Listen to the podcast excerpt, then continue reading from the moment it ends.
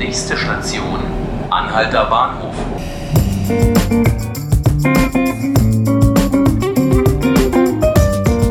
Hallo und herzlich willkommen zu 5 Minuten Berlin, dem Podcast des Tagesspiegel. Mein Name ist Felix Hackenbruch und bei mir im Studio ist heute Leonhard Rosenauer aus dem Wirtschaftsressort. Dort ist er gerade Praktikant und wenn er das nicht ist, dann macht er noch seinen Master an der Freien Universität und ist damit einer von knapp 200.000 Studierenden in Berlin. Diese Zahl steigt Jahr für Jahr. Berlin boomt auch bei Studierenden und das hat natürlich auch Auswirkungen auf den Wohnungsmarkt, wo natürlich diese Menschen auch aktiv sind. Jetzt hat das Semester gerade begonnen. Leo, hast du deine Wohnung gefunden? Also ich habe äh, tatsächlich eine Wohnung gefunden, hat allerdings auch eine Weile gedauert und bin auch zwischendrin mal umgezogen. Allerdings ähm, kann ich da, wo ich jetzt bin, hoffentlich eine Weile bleiben noch. Jetzt hast du dich ja im, im, Rahmen deines Praktikums ja mehrfach mit der Wohnsituation für Studierende in Berlin auseinandergesetzt. Ähm, wie ist denn die Lage generell? Also grundsätzlich lässt sich schon sagen, dass ähm, der studentische Wohnungsmarkt angespannt ist. Das liegt zum einen daran, dass natürlich immer mehr Studierende in die großen Universitätsstädte strömen. Gleichzeitig ist es so, dass der Wohnungsmarkt, also der freie Wohnungsmarkt dort ohnehin schon in diesem Niedrigpreissegment überlaufen ist, kann man sagen, oder dass es einfach zu wenig Angebote gibt.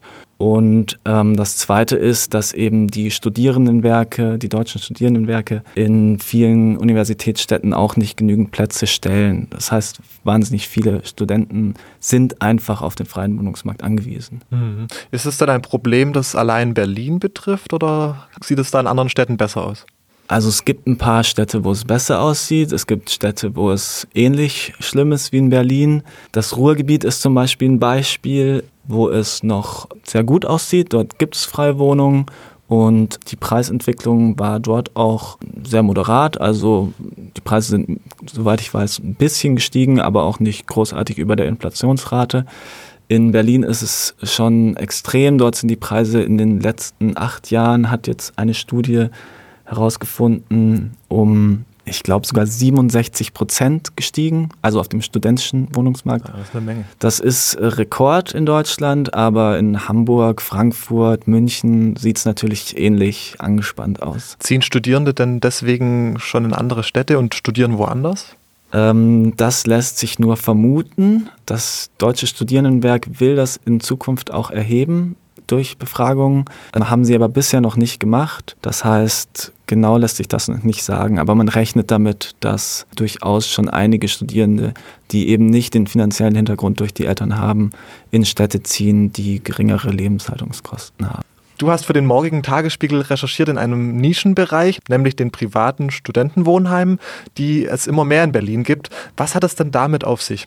in jeder Krise gibt es ja so die einen oder anderen Profiteure. Das heißt, ähm, privatwirtschaftliche Anbieter bieten jetzt eben vermehrt auch äh, Studentenwohnheime, also sozusagen möblierte kleine Apartments an, die äh, auf Zeit vermietet werden. Ja, springen dort ein, wo die Gemeinnützigen eben nicht genug anbieten können. Ich schätze mal, das ist nicht ganz billig. Was muss man da so aufbringen für eine Durchschnittswohnung? Ja, das Ganze hat eben den Haken, dass es deutlich teurer ist. Ähm, die meisten Angebote bei den privatwirtschaftlichen gibt es bei 500 Euro aufwärts. Zum Beispiel ein Anbieter ist mir jetzt im Kopf, Core Estate. Dort äh, liegen die Preise bei 510 bis 850 Euro. Das ist nicht wenig. Und die Ausstattung ist auch nicht über dem, was man sonst aus anderen Wohnungen kennt. Naja, also man muss sagen, die meisten privatwirtschaftlichen sind Neubauten mit äh, durchaus einer modernen Ausstattung und oft auch mit zusätzlichen Serviceangeboten. Das kann ähm, Kino und Kinoabende sein, Grillabende auf der Dachterrasse etc. Also da gibt es schon Serviceleistungen, die die Gemeinnützigen nicht bieten.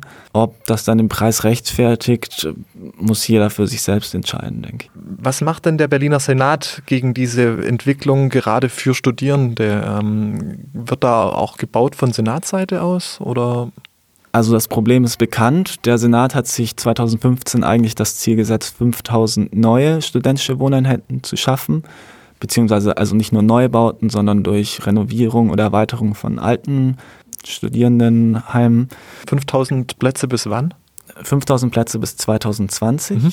Davon sind einige schon fertiggestellt. Die genaue Zahl habe ich jetzt nicht im Kopf. Aber es ist natürlich trotzdem zu wenig. Die Versorgungsquote bleibt dennoch wahrscheinlich unter dem Bundesdurchschnitt von knapp 10 Prozent. Und das reicht natürlich nicht, um die Nachfrage zu befriedigen. Leo, vielen Dank, dass du das für uns äh, recherchiert hast und äh, du bleibst bestimmt dran an dem Thema. Ja, ich denke, ich werde mich noch eine Weile damit beschäftigen.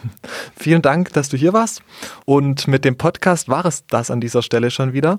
Sie können alle Folgen unter der Woche ab 18 Uhr auf der Homepage sich anhören oder unter Spotify oder iTunes nachhören. Mein Name war Felix Hackenbruch, mit mir im Studio heute Leonhard Rosenauer. Vielen Dank fürs Zuhören und bis bald.